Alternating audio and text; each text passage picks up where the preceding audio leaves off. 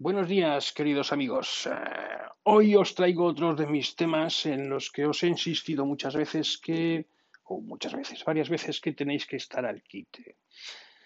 Le Monde ha publicado el 27 de octubre dos páginas, dos páginas, el martes 27 de octubre, dos páginas acerca de el crecimiento satelital que se le titula Internet al asalto del espacio en el post que tenéis que verle porque las fotos son espectaculares, o sea, no os hacéis una idea, ¿vale? Pues eh, os vais a hacer una idea de lo que se está preparando para la próxima década allá arriba y vais a tener que empezar a coser noticias y tener cositas al alcance de los dedos, ¿vale? Eh, va cosido con el tema este de las fuerzas espaciales que casi todos los países occidentales y no occidentales están montando, y uno se pregunta en principio, ¿para qué quieren eso? Pues para lo mismo que uno se preguntaba, ¿para qué quieren el control de Internet? Bueno, pues porque empieza a ser una infraestructura complicada que hay que mantener y que es un punto geoestratégico vital. Y recordaros, es Estados Unidos, pero ya Boris Johnson también ha hecho sus movimientos. Francia fue de los primeros, el señor Macron, pero también está China, por supuesto, está India, está Japón, están Emiratos Árabes Unidos, están los israelíes, en fin, que hay gente ahí metida en el pastel. En el posa mayor eso se colga el script. Primero está en PDF con el artículo original y después están las anotaciones que yo he ido remarcando un poquito y que os voy a reseñar por encima para no meternos en muchos líos, ¿vale? Ya sabéis que a mayores está el tema de que, claro, tanto satélite ahí arriba, que ya no son como los de antes, son más bien microsatélites, pero claro, mm, circulando a una velocidad espantosa, pues están causando problemas en, en estaciones normales que ya se han tenido que desplazar varias veces para evitar toques. Por pequeña masa que lleven, si llevan mucha velocidad, pues el efecto, ya sabéis, cantidad de movimiento. ¿eh? Entonces vamos allá. Pues eh, ISIS se desplazó, se desplaza a 17.000 a 27.000 kilómetros por hora, ¿vale? Y ya ha tenido que hacer un par de movimientos o tres. Y tiene previstos hacer tres o cuatro al día, porque eso está subiendo que te pasas, ¿vale? Eh, hay proyectos de nuevas constelaciones, como sabéis, básicamente por temas de Internet. Está SpaceX, que lanza por decenas, por decenas, dos veces por mes, eh, que se ha especializado en este tema del sector del espacio. Pequeños satélites de menos de 500 kilos cada uno, y que pasará de 180 que ha lanzado en el 2010 a lanzar 1000, 10 veces más, de aquí al 29. Que dicho así en plata no es mucho, pero cuando veis el dibujo se os ponen los pelos de punta se espera Entonces, ¿qué es lo que sucede? Pues que desde el 2010 el artículo dice que valora que el tema del espacio ha cambiado.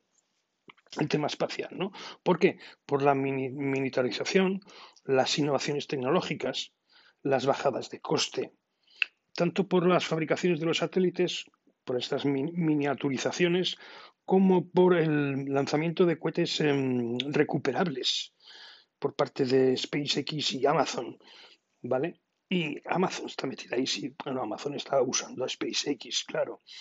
Y hay proyectos de constelaciones de pequeños satélites, ¿vale? Que al final son mega constelaciones. Entonces, la idea es que para el final del 2020, el proyecto que tiene SpaceX, que se llama Starlink, tenga satélites en órbita, eh, más, de mil, más de mil, más de mil, y debe lanzar lanzará unos 12.000 en los próximos años para intentar alcanzar los 30.000 en, segunda, en una segunda oleada.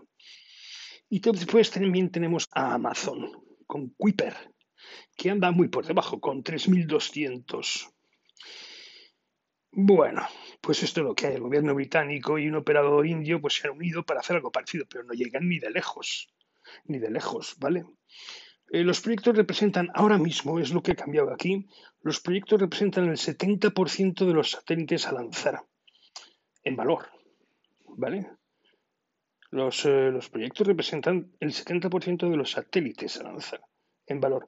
Pero los proyectos, los privados, pero los gubernamentales también son mayoritarios y representan el 75% del mercado. O sea, unos se gastan la pasta y otros ponen la tecnología.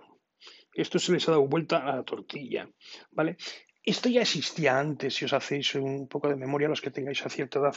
Estaba el tema de Global Star, sistema Global Star, el sistema Iridium, que fueron un fracaso. Este es el riesgo de este tema, ¿vale? Porque estos microsatélites lo que ofrecen son datos, es Internet, es banda ancha. Entonces, en su momento ya se lanzó una red telefónica que al final fue devorada, literalmente. O sea, fue un fracaso absoluto que se quedaron algunos países se quedaron algunos países con ella, pero no funcionó, con lo cual aquí hay un riesgo alto. Ellos lo que ofrecen son tarifas más bajas, un gran volumen de información y un tiempo reducido, o sea, lo de siempre, lo de siempre, chollo.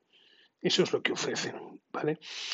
Y otra cosa curiosa que, que aparecerá después, que es el tema legal las aprobaciones de estos lanzamientos son nacionales.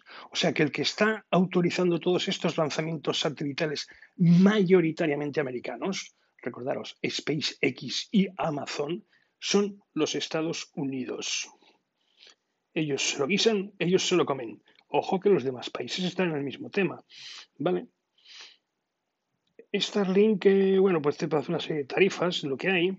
Hay una integración vertical del proceso porque se, se, se tienen todo el proceso, tienen toda la cadena de valor, lanzan el, producen el cohete, lanzan el cohete, fabrican los satélites, etcétera, ¿no? ¿Vale? El riesgo aquí es el 5G. Si el 5G funciona en condiciones, se van a meter una leche de copón, porque es mucha pasta y no van a tener rendimiento. Pero de momento dice que ya tienen peticiones de licencia. Veréis el gráfico. Lo del gráfico es que es espectacular. Pero espectacular de todo punto, ¿eh? O sea, no hay, no hay por dónde cogerlo. ¿verdad? No hay por dónde cogerlo. No sé lo que va a pasar. Entonces, claro, ya aparecen negocios. Negocios, pues porque hay que. En principio les dan licencias para que operen durante 15 años en la ley francesa. Pero, sin embargo, ya hay empresas como las centrales nucleares que se ofrecen a repararlos para que funcionen más tiempo. ¿Y cómo hacemos? También surgirán empresas que intenten quitar tan, tanta chatarra de en medio. Esto yo, lo he visto en alguna película, ¿no? Pero que es así. Y entonces echa, echa la trampa. Son muy cachondos, son muy cachondos. Pero es trabajo, es trabajo. El coste se ha reducido espectacularmente por lanzar un satélite, ¿eh?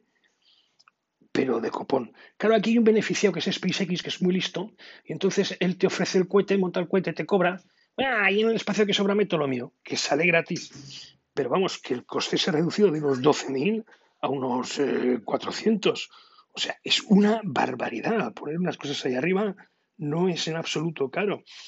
Y hasta donde yo sé, fiable. Vamos con el tema que se nos mete aquí en vereda, que es la explotación del espacio en sí. Ojo que esto es un problema, lo avisó Harari, y ya se ha visto en otros sitios, ¿vale? Hasta ahora se ha respetado una especie como de regla de buenos vecinos, vamos a llevarnos bien que ah, hasta el 2000 no ha dado problemas. Hay un acuerdo internacional del año 67 en cuanto a los principios de exploración y utilización pacífica del espacio y de los cuerpos celestes, que se firmó por unos 100 países en las Naciones Unidas. Luego, 12 mm, años después, se firmó en el 79 otro. Pero aquí ya no firmó ni Dios. Se firmó, pero no firmó ni Dios. ¿Vale? Que consagraba mm, la no apropiación del espacio, o sea que era un espacio, patrimonio común de la humanidad, ¿vale? Eh, sobre todo la apropiación del espacio de la Luna y de los cuerpos celestes, asteroides, pero solamente 18 países, de los cuales ninguna potencia espacial, han firmado el Tratado 79. O sea, no ha firmado nadie. Qué, qué lea, ¿no? Y además estos, mm, este, esta acta no dice nada de la órbita en la que tienen que circular. Entonces, si está en una órbita baja, que es la problemática, problemática porque hay mucho tráfico y que es la que se quiere por el tema de Internet, pues eh, vamos a ver lo que pasa. Luna y asteroides aparte. ¿Vale? Entonces, claro, aquí el que está empujando ahora mismo, a saber, Le Monde es Le Monde, pues son los Estados Unidos. Lógicamente yo será uno de los que están empujando, pero seguro que también China y alguno más que irá por libre, como India y demás, ¿no? Y lo que se quiere es insistir mucho en la utilización pacífica y de no apropiación, y que no haya militarizaciones. Mm, mm. Pero esto ya veis que se está complicando. ¿Eh? Y, por ejemplo, Estados Unidos han adoptado una ley que autoriza la explotación de los recursos por sociedades privadas en el marco del proyecto de vuelta a la Luna, que creo que quería, este, el abuelo Trump quería volver en el 24. Ya no podrá. A lo mejor Biden sí. Estaba difícil de todas maneras. Y los otros que le acompañan, pasmaros, Emiratos Árabes Unidos. ¡Ah! ¡Ah! El presidente de la reunión del G20 ahora. Y Luxemburgo. ¿Qué pinta Luxemburgo ahí? Bueno, pues el artículo termina diciendo que desde el momento en el que los Estados Unidos, primera potencia espacial, legisla unilateralmente no será fácil obtener un consenso con las reglas a respetar y sobre las instancias a aplicar. Ojo a este tema. Yo os recomiendo que le echéis un vistazo, aunque ya no, no tengáis traducido por lo que os lo he comentado, a los gráficos. Solo tiene un par de fotos, pero, bueno, infos, pero vais a ver el lío en el que nos vamos a meter, ¿eh? Os vais a meter en un lío, amigos. Ay.